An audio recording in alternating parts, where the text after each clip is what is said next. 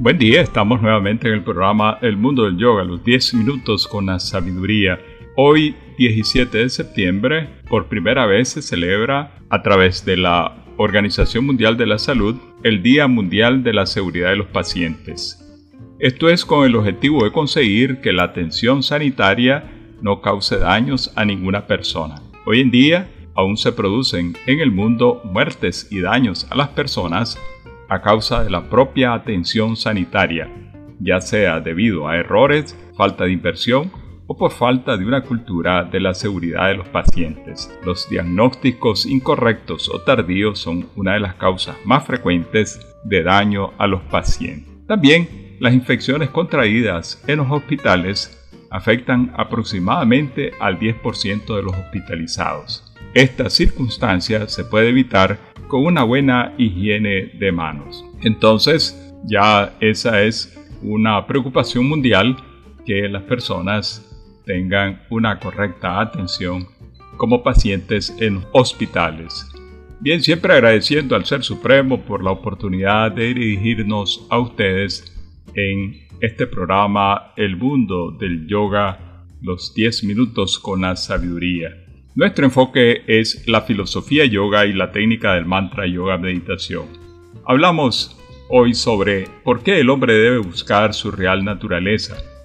Dice la enseñanza que la verdadera naturaleza del hombre se encuentra cuando éste se sumerge dentro de él mismo y por un método apropiado de introspección sacude los más bajos niveles de conciencia hasta unirlos en una sola fuerza esta es la recomendación, o esto es la descripción de lo que debe de hacer el ser humano cuando nosotros comencemos a sumergirnos dentro de nosotros mismos, ahí vamos a encontrar nuestra verdadera naturaleza. Es decir, esto es como cuando nosotros comenzamos a pensar sobre el origen de las cosas. Si estamos nosotros analizando los componentes de un instrumento, cualquiera que sea, Vamos a tomar, por ejemplo, aparatos eléctricos. Ya tenemos tantos aparatos eléctricos en nuestro hogar. Computadoras, refrigeradoras, aires acondicionados, radios, grabadoras, microondas, la pistola del pelo, la máquina de afeitar. Todos esos aparatos estamos observándolos. Nos damos cuenta de que todos ellos tienen una función unos para una cosa, otros para otra, y tienen diseños diferentes. Unos son de metal, otros de plástico, otros son acrílicos, algunos de acero inoxidable, otros tienen más durabilidad que otros, y así estamos viendo que tienen una diversidad física, una complejidad física.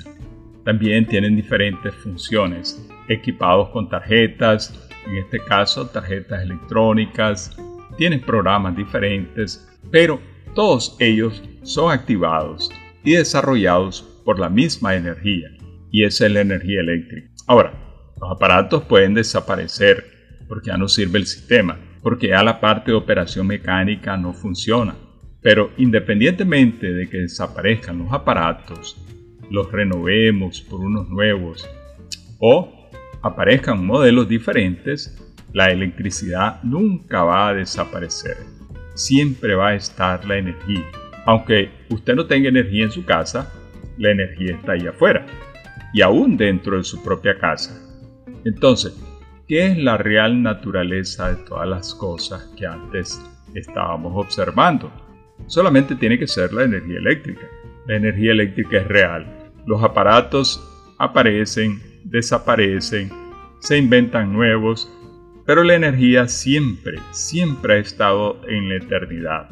Asimismo, el ser humano, el ser humano hay y tenemos tantas generaciones que han existido, tantas civilizaciones, nacen unos, mueren otros, estamos algunos aquí. Entonces, pero cada quien está haciendo una labor diferente en este planeta. Unos están comportándose bien, otros están comportándose mal, unos son medio conscientes, otros son inconscientes totales, otros son personas más conscientes, Así hay profesionales, hay analfabetos, hay personas con vicios, personas que dedican su vida a la santidad y hay tantas cosas, tanta variedad. Hay de raza blanca, hay de raza negra, hay ricos, hay pobres, hay hombres, hay mujeres, niños y adultos, de todo hay. Pero esas formas pasan, esas experiencias pasan. ¿Qué es lo que realmente queda? Solamente queda el espíritu del ser humano. Y ese espíritu ha sido eterno. La humanidad es eterna, es eterna. Lo que acaba es la individualidad de uno. Entonces, cuando el ser humano se comience a llegar a ese análisis profundo, se va a dar cuenta de que todo eso es la esencia y está dentro de él. Todos los seres humanos tenemos la misma esencia. Todos estamos funcionando por esa real naturaleza. Esa es la esencia nuestra. Ahora, ¿cómo descubrir eso? Como el hombre no se ha dado cuenta todavía de que esa es la real naturaleza, siempre tiene la inquietud de saber quién soy, por qué vive, de dónde vengo, para dónde voy. Le intrigan tantas cosas. ¿Por qué ocurren tragedias? ¿Por qué sucedieron esas tragedias? Y si le suceden a él y a otras personas no, también se pone a pensar, ¿por qué a mí? ¿Por qué solo a mí? Ese tipo de inquietud cuando aparece, ese es el momento de que la persona debe comenzar a buscar un método, un método apropiado, adecuado para descubrir por qué es que está ocurriendo todo eso.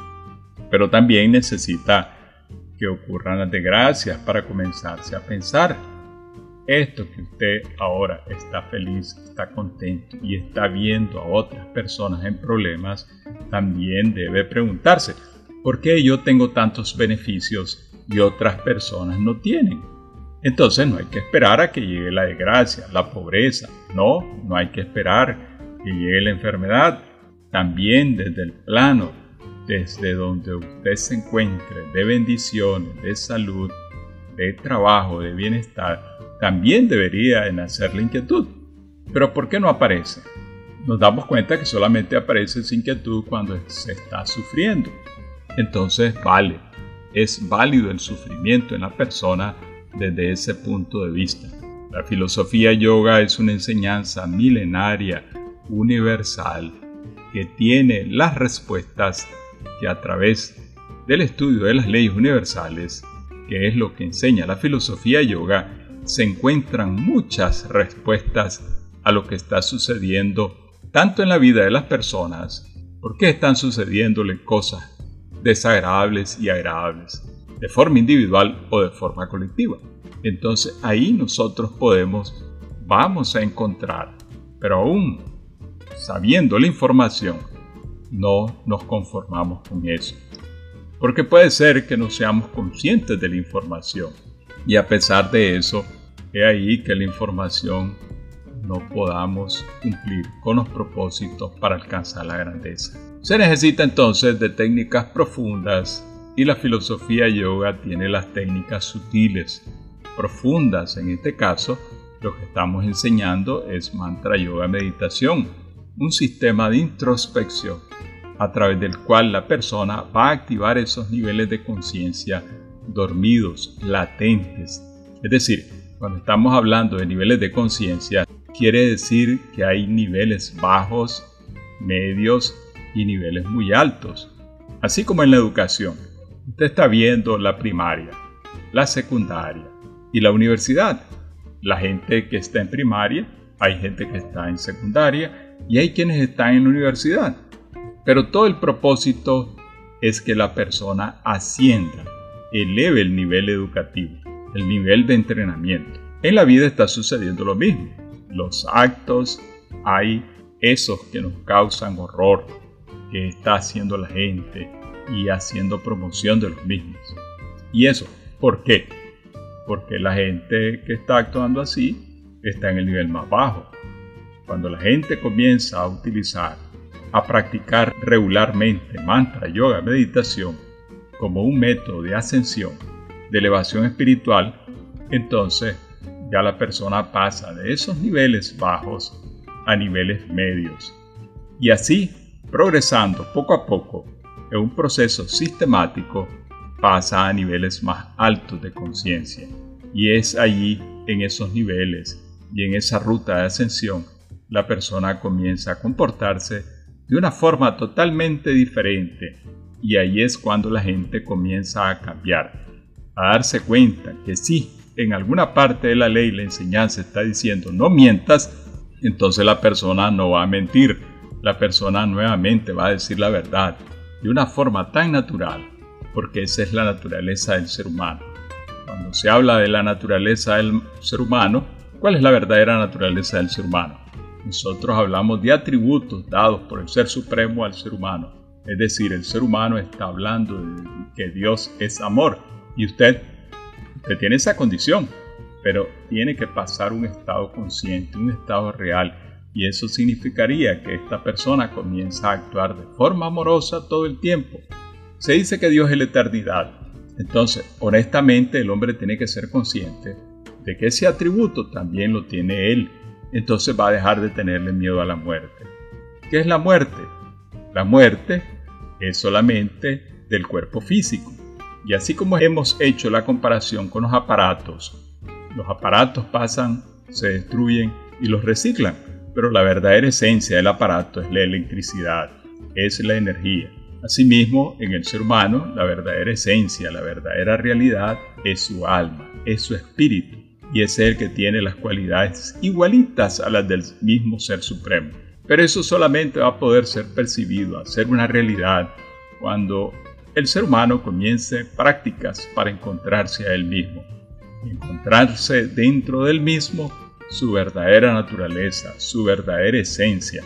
Entonces va a ser arrastrado de los niveles más bajos de conciencia hasta la sabiduría. Eso es lo que está enseñando la filosofía yoga. ¿Qué es la técnica del mantra yoga meditación? Pues precisamente el sistema de introspección para que la gente para que la persona comience a despertar la conciencia, a activar la conciencia y elevar esos niveles interiores, inferiores a niveles más altos de conciencia. Y eso es llamado la realización divina, la iluminación, el nirvana, el cielo, la sabiduría, el despierto siempre despierto, la conciencia suprema. Recuerden, nuestras charlas están siendo dadas de forma gratuita el domingo a las 10 de la mañana en la ofrenda de amor. Está usted invitado. Gracias.